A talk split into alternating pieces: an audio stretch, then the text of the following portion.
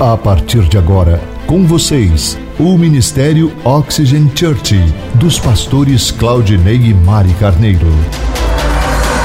Prepare o seu coração como uma boa terra para receber uma palavra do céu, inspirada e ungida pelo Espírito Santo. Experimente agora estar debaixo de uma atmosfera na presença do Espírito Santo de Deus. Você está pronto? Então prepare-se, porque a palavra chegou. O título da mensagem de hoje é Trazendo à Existência o Milagre. Abra sua Bíblia, o aplicativo do seu celular, em Romanos capítulo 4, versículo 17 ao 21. Romanos, capítulo de número 4, versículo 17 ao 21. Diz assim o texto: Como está escrito, eu o constituí pai de muitas nações. Ele é o nosso pai aos olhos de Deus, em quem creu, o Deus que dá vida aos mortos e chama à existência coisas que não existem como se existissem. Olha essa característica de Deus. O Deus que dá vida aos mortos e chama à existência coisas que não existem como se existissem. Abraão, contra toda a esperança, em esperança ele creu, tornando-se assim pai de muitas nações. Como foi dito ao seu respeito, assim será a sua descendência. Sem se enfraquecer na fé, reconheceu que o seu corpo já estava sem vitalidade, pois já contava cerca de 100 anos de idade e que também o ventre de Sara já estava sem vigor. Mesmo assim, ele não não duvidou, nem foi incrédulo em relação à promessa de Deus, mas foi fortalecido em sua fé e deu glória a Deus, estando plenamente convencido de que ele era poderoso para cumprir o que havia prometido. Nós temos aprendido nessas últimas semanas que Deus, antes de fazer algo, Ele sempre fala. Deus sempre vai falar antes de criar alguma coisa. Quando Ele disse, Ele olhou para a criação antes de criar os céus e a terra. Diz o texto de Gênesis que Ele olhou e havia o caos e somente escuridão. E era o que ele estava vendo. Porém, ele fala: haja luz, e houve luz. Ele falou e depois ele viu e disse: Isso é bom.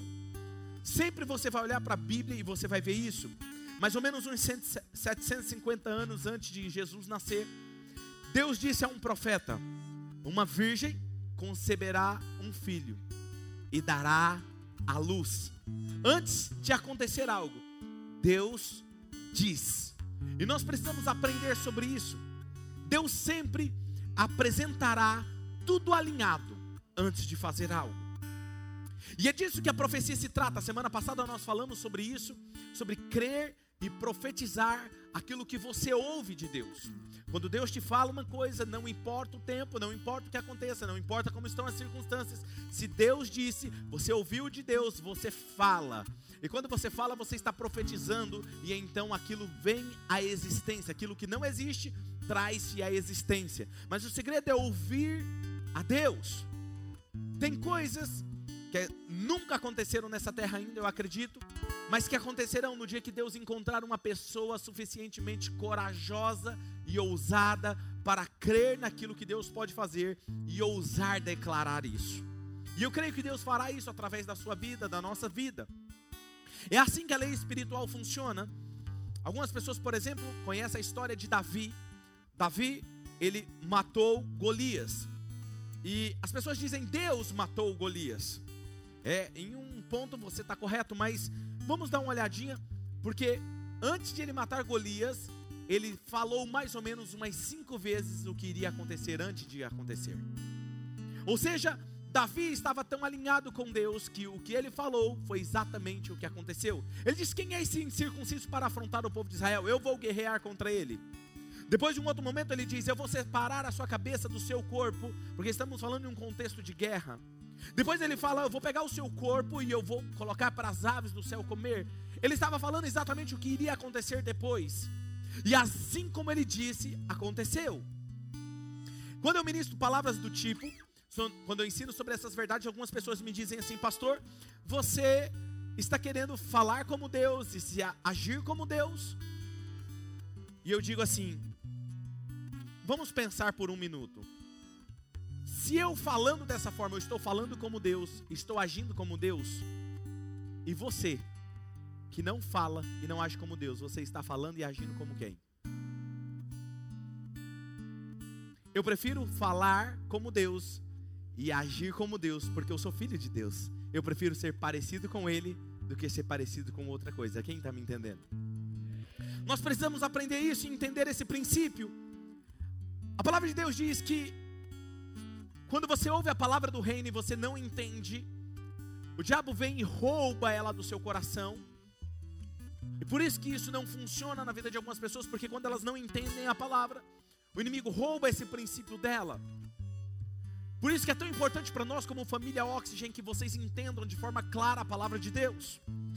E esse é o padrão que nós vemos em toda a Bíblia, que Deus age dessa forma, então vamos agir assim. Hebreus capítulo 11, versículo 1 diz que, ora, a fé, ela é a substância, é o firme fundamento das coisas que se esperam e a prova das coisas que não se veem. Hebreus 11, 3 diz: pela fé entendemos que os mundos, pela palavra de Deus, foram criados, de maneira que aquilo que se vê não foi feito do que é aparente. Ou seja, veja que tudo começou com as palavras. Agora, se você quer se aprofundar ainda mais nesse assunto, preste atenção o que está nesse texto de Hebreus capítulo 1, versículo 1 ao 3. Olha o que diz: há muito tempo atrás, Deus falou muitas vezes com os nossos antepassados e com os profetas. Como eu disse, Deus falava antes de fazer alguma coisa. E aí ele continua dizendo: Mas nesses últimos dias falou-nos por meio do Filho, que ele constituiu o herdeiro de todas as coisas. E olha isso: e por meio de quem fez o universo. Por meio de quem que ele fez o universo? Jesus. Jesus era a palavra. A palavra estava com Deus e a palavra era Deus. Ele criou o universo pela palavra. E o filho, ele vai dizer, o filho é o resplendor da glória de Deus, e ele é a expressão exata do seu ser, sustentando todas as coisas por sua palavra poderosa. Todo o universo, os planetas, estrelas, toda a inclinação da Terra, toda a rotação dela, tudo é controlado pelo poder da palavra de Deus. Olha o que diz aqui: depois de ter realizado a purificação dos pecados, ele se assentou à direita da majestade nas alturas. Mas eu quero que vocês observem algo nesse texto. O texto diz que Jesus, ele é a expressão exata do ser de Deus. Essa palavra ser no grego é hipostasis. Diga comigo, hipostasis. Tá vendo? É cultura aqui. Ser oxigênio é cultura. Hipostasis. Essa palavra hipostasis significa substância. Substância. E a mesma palavra que é usada em Hebreus 11:1, que a fé é a hipostasis, é a substância de todas as coisas. Então nós podemos traduzir esse texto dizendo que Jesus é a expressão exata da substância de Deus, da essência de Deus. Ou seja, quando você olha para Jesus, ele é a essência, ele é a substância de Deus Pai. E quem é? Ele é a palavra. A palavra estava com Deus e a palavra era Deus. Exatamente. E é isso que você precisa entender. No princípio era a palavra. Agora veja uma coisa quando essa palavra, quando Jesus habita em você, e você se torna um com essa palavra, você se torna um com Jesus, esse poder criativo, esse poder exponencial vive em você. Ele habita em você. Olha o que diz em João capítulo 15, versículo 7. Olha o que diz: Se vocês permanecerem em mim e as minhas palavras permanecerem em vocês, pedirão algumas coisas. Só algumas coisas, é isso? Pedirão o que quiserem, e lhe será concedida algumas coisas. Pedirão o que quiserem, e lhe será concedido. Isso não é demais? Isso é extraordinário. Agora preste atenção, porque a chave para que isso aconteça não é fazer Deus de um gênio da lâmpada. Porque não, ah, agora vou sentar aqui com a minha Bíblia, vou fazer uma lista dos meus pedidos a Deus. Não, não é isso, porque existe uma chave para que isso aconteça. Qual é a chave?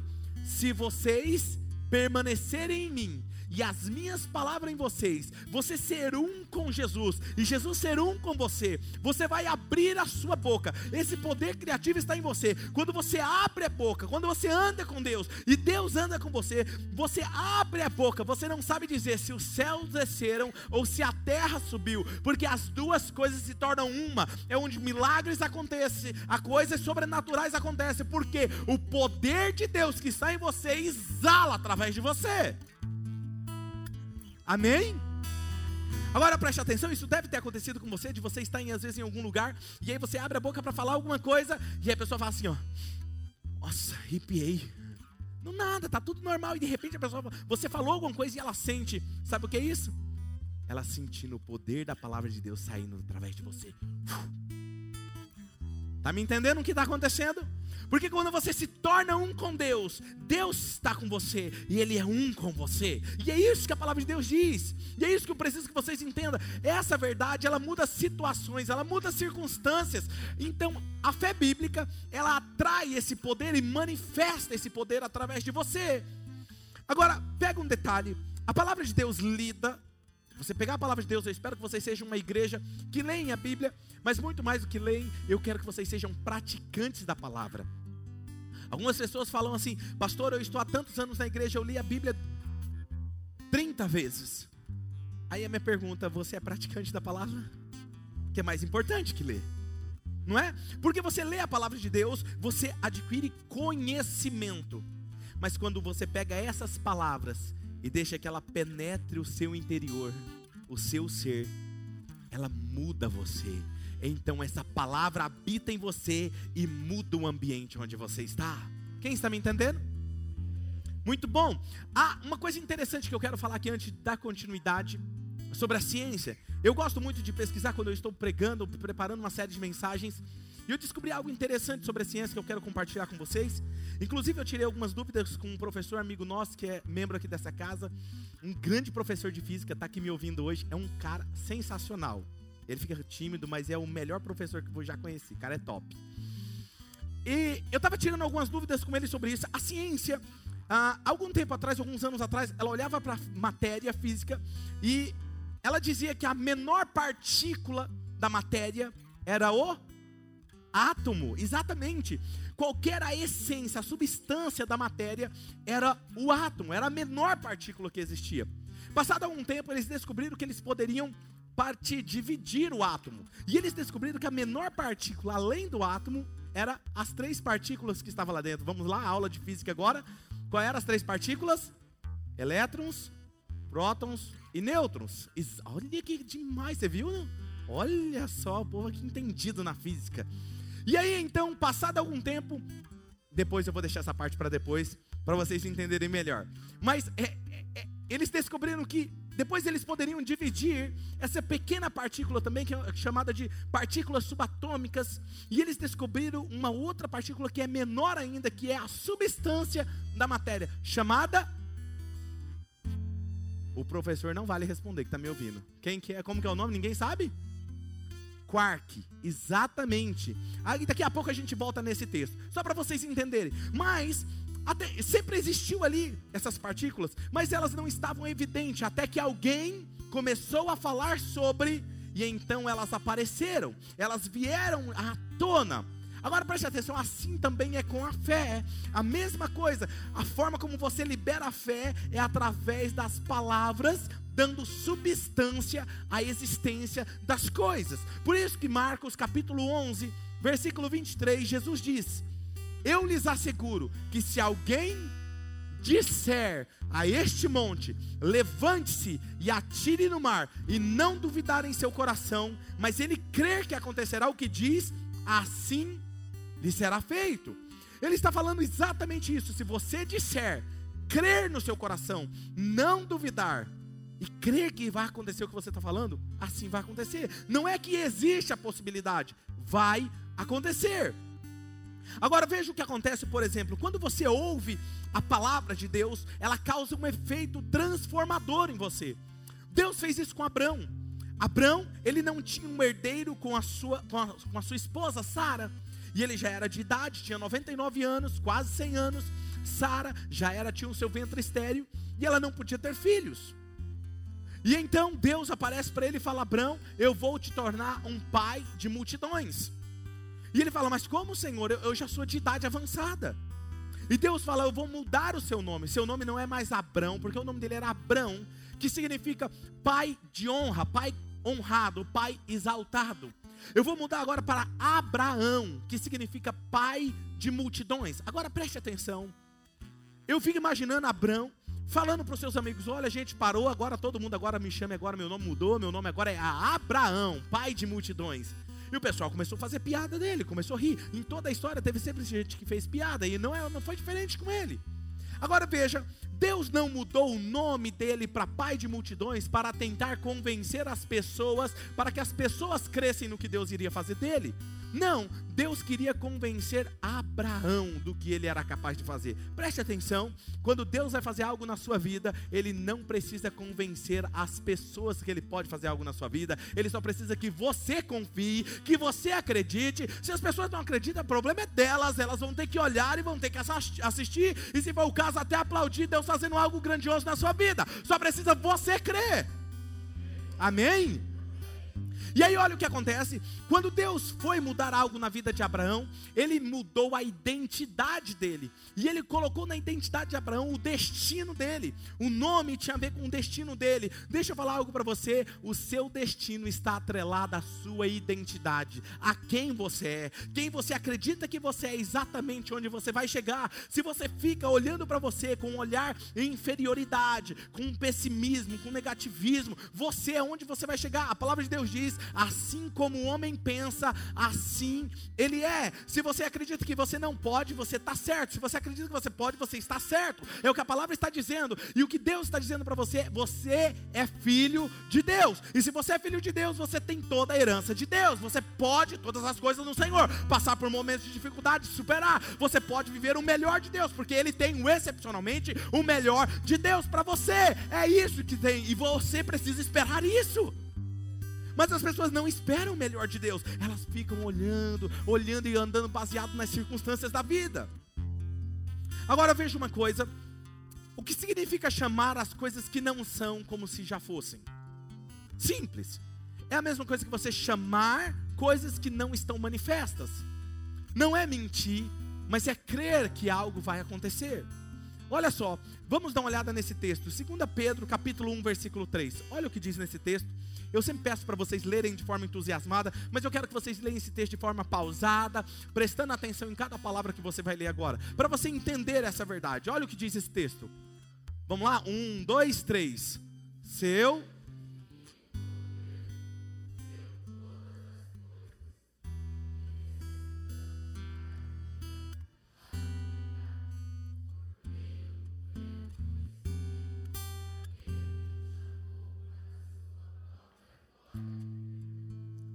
seu divino poder nos deu algumas coisas. Todas as coisas? Sabe o que significa a palavra todas no grego? Olha como vocês são inteligentes. Exatamente, Ele nos deu todas as coisas de que necessitamos para para a vida. Ah, pastor, mas isso aí tem a ver com espiritualidade. Não, olha lá. E para a piedade. Sabe o que significa piedade? Vida espiritual. Ou seja, Deus já nos deu tudo que nós necessitamos para a nossa vida e para a nossa vida espiritual. Unção, talentos, dons, a presença de Deus, Ele já nos deu. Agora fica um monte de cristãos, muitos cristãos, orando e pedindo para Deus: Deus me dá isso, Deus me faz. Mas Deus já fez. Tem alguém me entendendo aqui? Certa vez eu estava orando porque eu tinha um sonho de ser um pregador ungido, com unção. E foi quando Deus me ensinou esse princípio. E eu ficava, Deus me unge, Deus me dá unção. Eu quero ser pregador de unção. Eu quero ter unção na minha vida. Quando eu prego, eu quero que as pessoas sintam. Deus disse: Para, você está orando tudo errado. Eu falei, por quê? Ele falou, porque eu já te dei a unção. Eu falei, e por que, que eu não ministro com unção, se eu já tenho? Ele falou, porque você não se comporta como alguém ungido. Se você tem, se comporte como tal. Esse é o nosso problema. A gente tem, mas se comporta como quem não tem. Se você é abençoado, se comporte como alguém. Então, quando você vai resolver qualquer problema durante a sua semana, você vai resolver como? Como filho de Deus. Então se comporte como alguém que é abençoado. Se você espera o excepcionalmente melhor de Deus, se comporte como alguém que vai receber o excepcionalmente melhor de Deus. Se você é filho de Deus, se comporte como filho de Deus. Não fique andando cabisbaixo, pensando de forma negativa, andando reclamando. Tem gente que é como goteira. Eu não sei vocês, mas eu venho de uma família muito simples, que morei numa casa muito pequena que tinha muita goteira. Então a festa minha era quando chovia. Eu amava colocar balde por toda a casa, no sofá, na cama, no tapete. Aí começava aquela sinfonia quase angelical, né?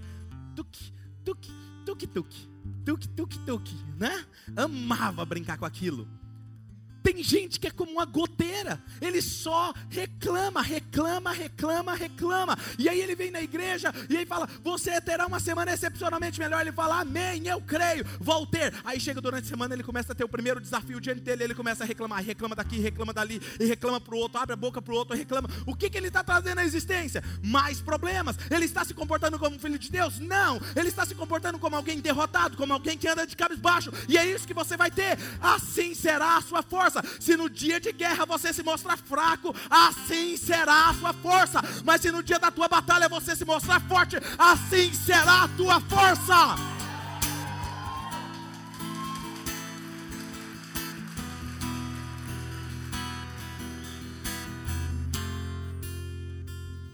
Pense na sua vida assim. Tem pessoas que elas querem resolver o problema, focadas no problema. Eu nunca vi gente procurar assim, pastor. Eu já vi gente falar assim, pastor, ore por mim, eu estou, eu estou com um problema de ansiedade. Já vi gente falar, pastor, ore por mim, eu estou com um problema assim, assim. Já vi gente me pedir vários tipos de oração, mas eu nunca vi alguém falando assim, pastor, ore por mim que eu tenho problema com inveja. Você já viu? Não, sabe por quê? Porque o invejoso, ele acredita que ele não é invejoso. Ele tem a plena convicção de que não é inveja. Sabe o que é inveja? É você desejar estar no lugar de outra pessoa. Sabe aquela promoção que você estava esperando no emprego? Sabe? Aquela promoção, aquele status, aquele favor. Você estava esperando, você trabalhou duro para isso. E outra pessoa recebe, você fica injuriado. Você fica injuriado com isso. Sabe o que é isso?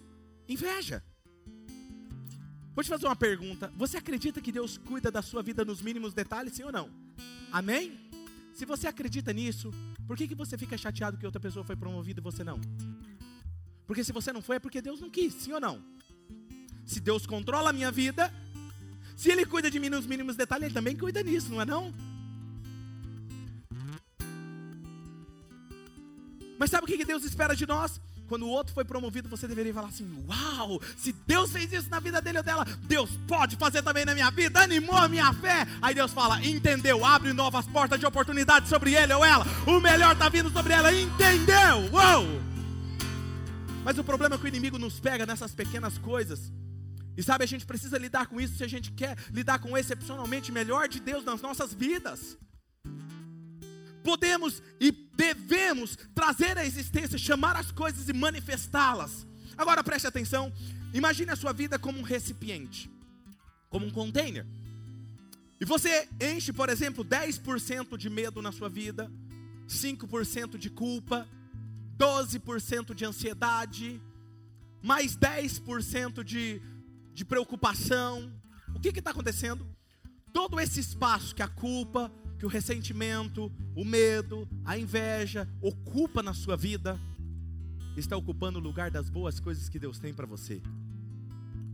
Está cheio de pessoas que Deus quer dar muito para ele, mas não pode, porque o coração dele está cheio de ressentimento, de culpa, de medo, de reclamação, de problemas, de ansiedade. Porque a falta de paz ocupa o lugar da paz. Porque a dúvida ocupa o lugar da fé. O medo ocupa o lugar da ousadia. Quem está me entendendo? O ressentimento ocupa o lugar do amor. Sabe? Deus, aí as pessoas falam: "Não, eu acredito, pastor, que Deus ele realmente faça coisas grandiosas na nossa vida". Acredito nisso.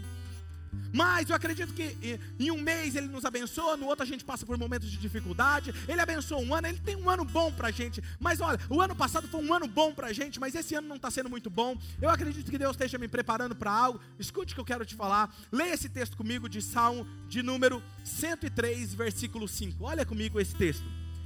Esse texto está dizendo sobre Deus. Que Deus faz. Se você ler os textos anteriores, você vai entender melhor o que eu estou querendo dizer. Então, ó, o Deus que enche de bens um mês da minha vida, é isso? Ele enche de bens um ano da minha vida.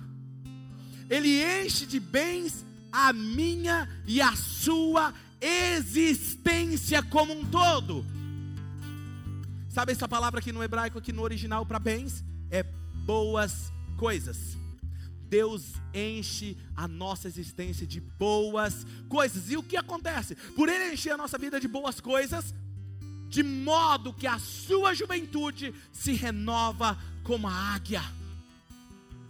Você é uma pessoa nova, a pessoa que crê nisso, ela sempre recebe o novo de Deus, ela sempre é uma pessoa de espírito jovem, entusiasmada, cheia de fé, cheia de coragem, cheia de ousadia, porque ela está sempre jovem.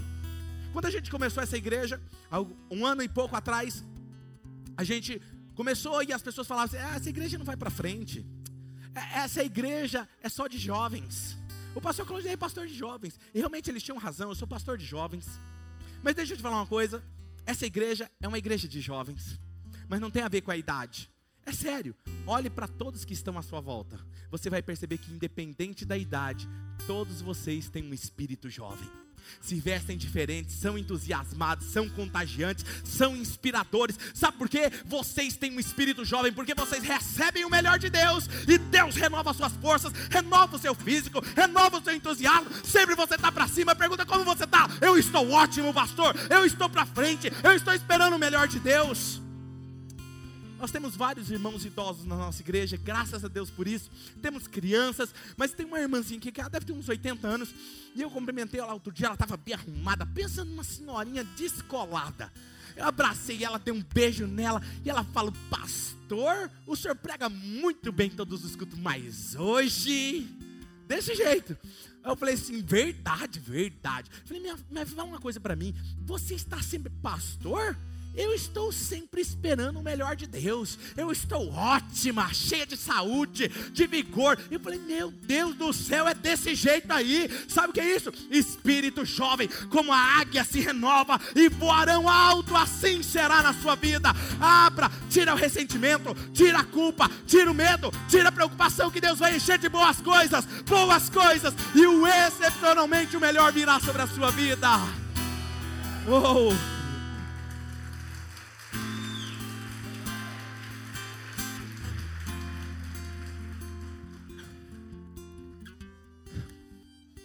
Antes de eu passar para a próxima parte da pregação, deixa eu te falar algo. Toda correspondência chega na sua casa e no seu endereço, porque tem o seu nome e o seu endereço, sim ou não?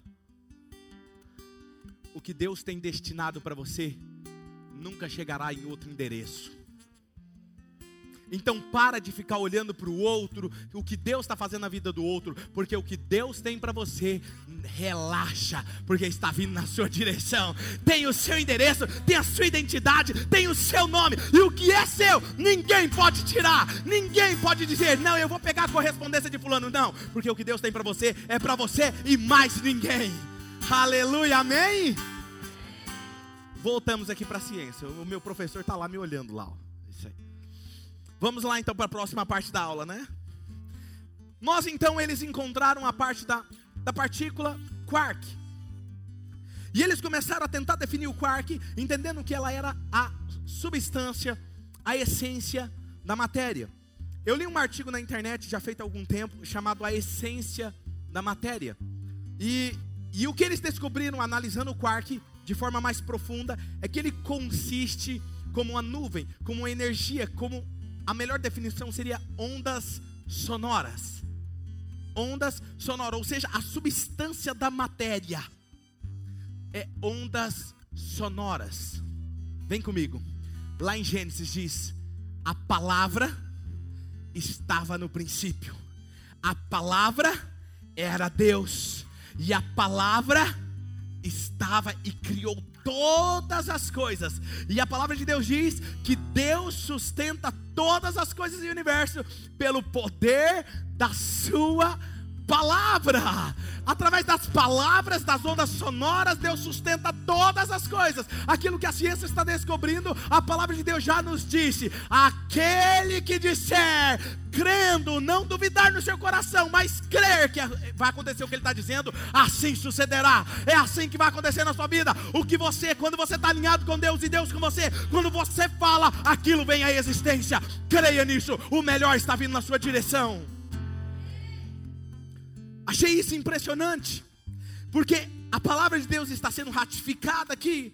Ou seja, não libere a palavra a favor daquilo que parece, simplesmente aparece diante de você. Não deixe o inimigo usar a sua boca para trazer destruição para o seu casamento, para os seus problemas. Não, não, não, não, não. Apenas creia que o melhor de Deus está vindo para você. Sabe? É, é como, por exemplo, analisando um casal. Vamos analisar um casal. O cônjuge demora para chegar em casa. O cônjuge demora para chegar em casa e ele começa a pensar no seu pensamento. O inimigo lança um pensamento nele e ele fala assim: tá te traindo. Tá vendo?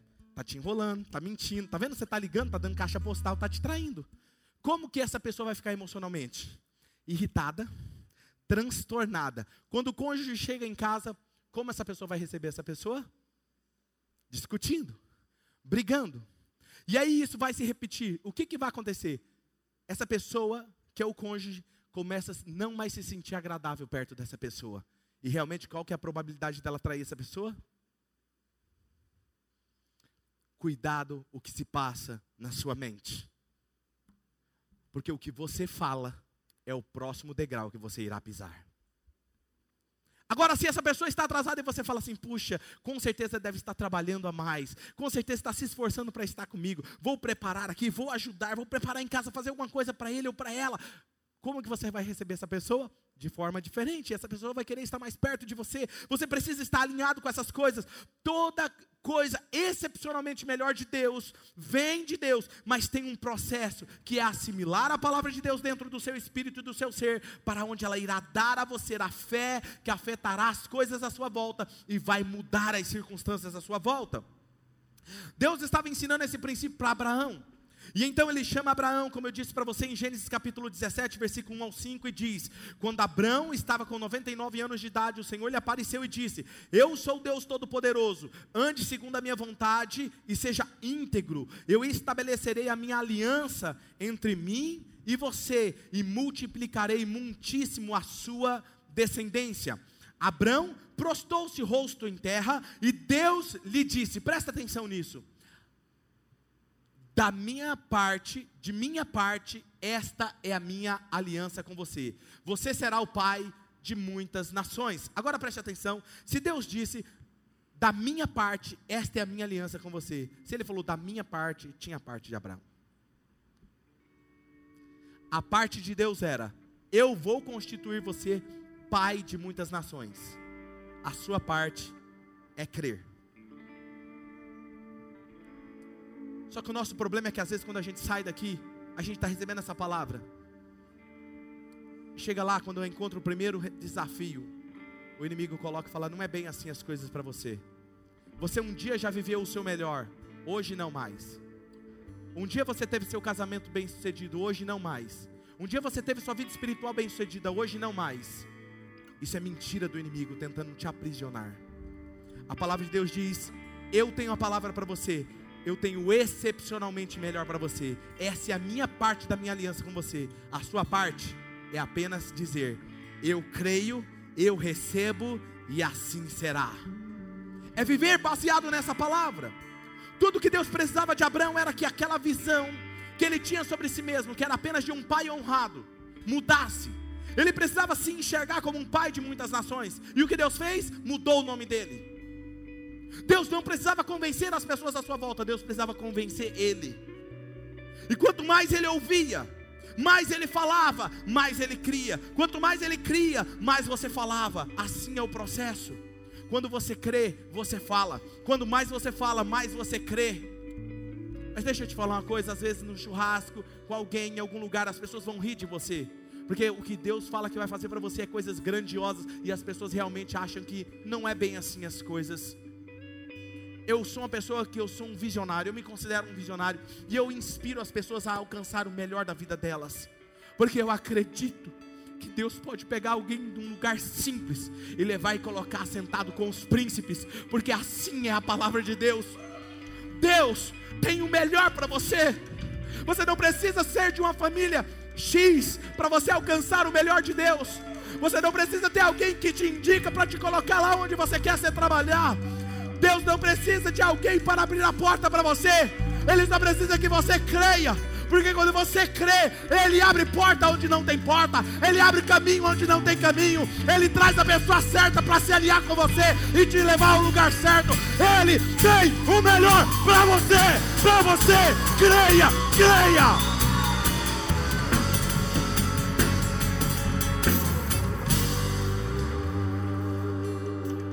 Quando Deus chamou Abraão,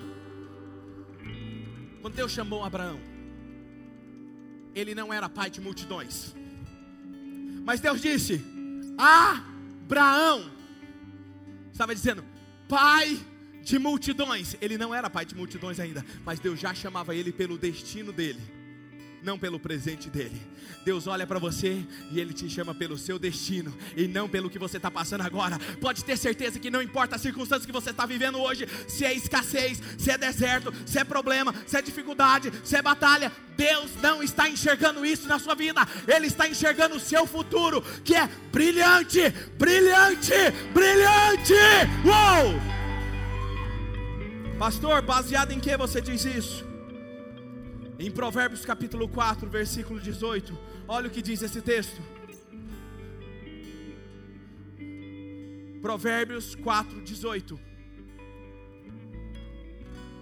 A vereda do justo é como a luz da alvorada, que brilha cada vez menos, até se tornar uma escuridão. É isso? O caminho do justo é como a luz da alvorada que brilha, que brilha, que brilha cada vez mais até chegar à plenitude da claridade do dia. Não tem um dia mais escuro, não tem um dia mais difícil. Vai ter desafios sim, mas no meio dos desafios, Deus vai fazer a tua luz brilhar, a tua luz brilhar. E saiba, quando vir enfrentar um problema, Deus está me preparando para algo maior. Deus está me treinando, Deus está me capacitando, porque o peso da honra será muito maior. Deus, manda o crescimento, manda que eu estou pronto. Ah!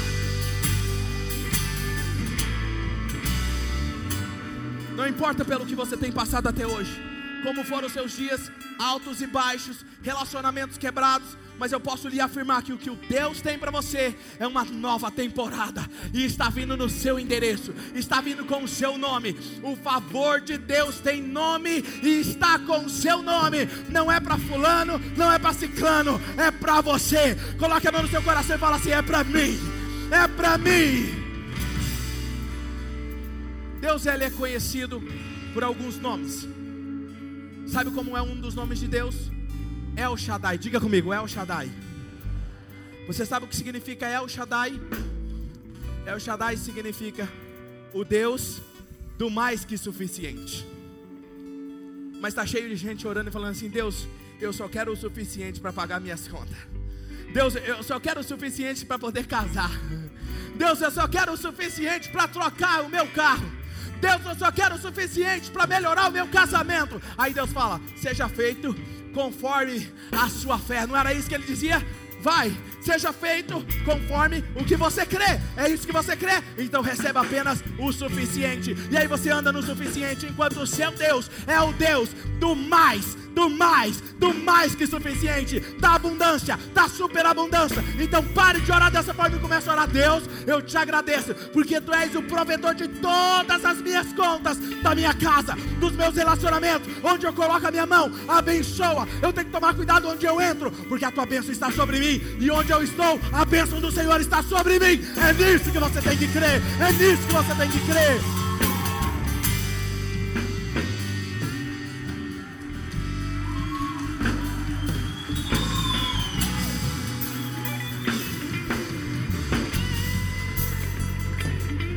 Eu vou encerrar contando um exemplo rapidinho aqui para vocês vou ler um texto.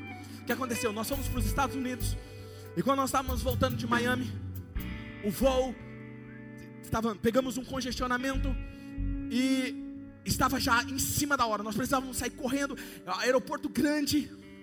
E nós chegamos cansado, correndo para falar com a oficial. A oficial olhou, olhou os nossos passaportes rapidamente. Ela percebeu que nós estávamos atrasados. Ela disse: Corre, porque vocês estão atrasados. Vocês estão correndo risco de perder o avião. Mas olha o que você acredita quando o favor de Deus está sobre você. Minha irmã já estava preparada. Olha, se acontecer de vocês perderem o avião, vamos falar isso, vamos fazer isso, tal, já está tudo certo. E eu falei: Não, nós não vamos perder, porque eu tenho o favor de Deus sobre a minha vida. E quando eu cheguei lá, simples, olha o que acontece. Sabe o que ela fez? Ela pegou dois adesivos, descolou e colou uma no Hanan e uma na Radassa, chamando. Aí eu, depois eu lá, ela falou assim: passa correndo, que eles não vão precisar de entrevista. Passamos correndo, foi rápido e assim conseguimos chegar no avião. Fomos olhar o adesivo, estava escrito assim: Filhos de oficiais. Filhos de oficiais. Quem usa os oficiais, coloca nos filhos dele. Deixa eu te falar uma coisa: eu sou oficial do céu, e onde eu estou, eu tenho a mão do Senhor, está sobre mim. Céus abertos, céus abertos, céus abertos, em todos os sentidos, céus abertos.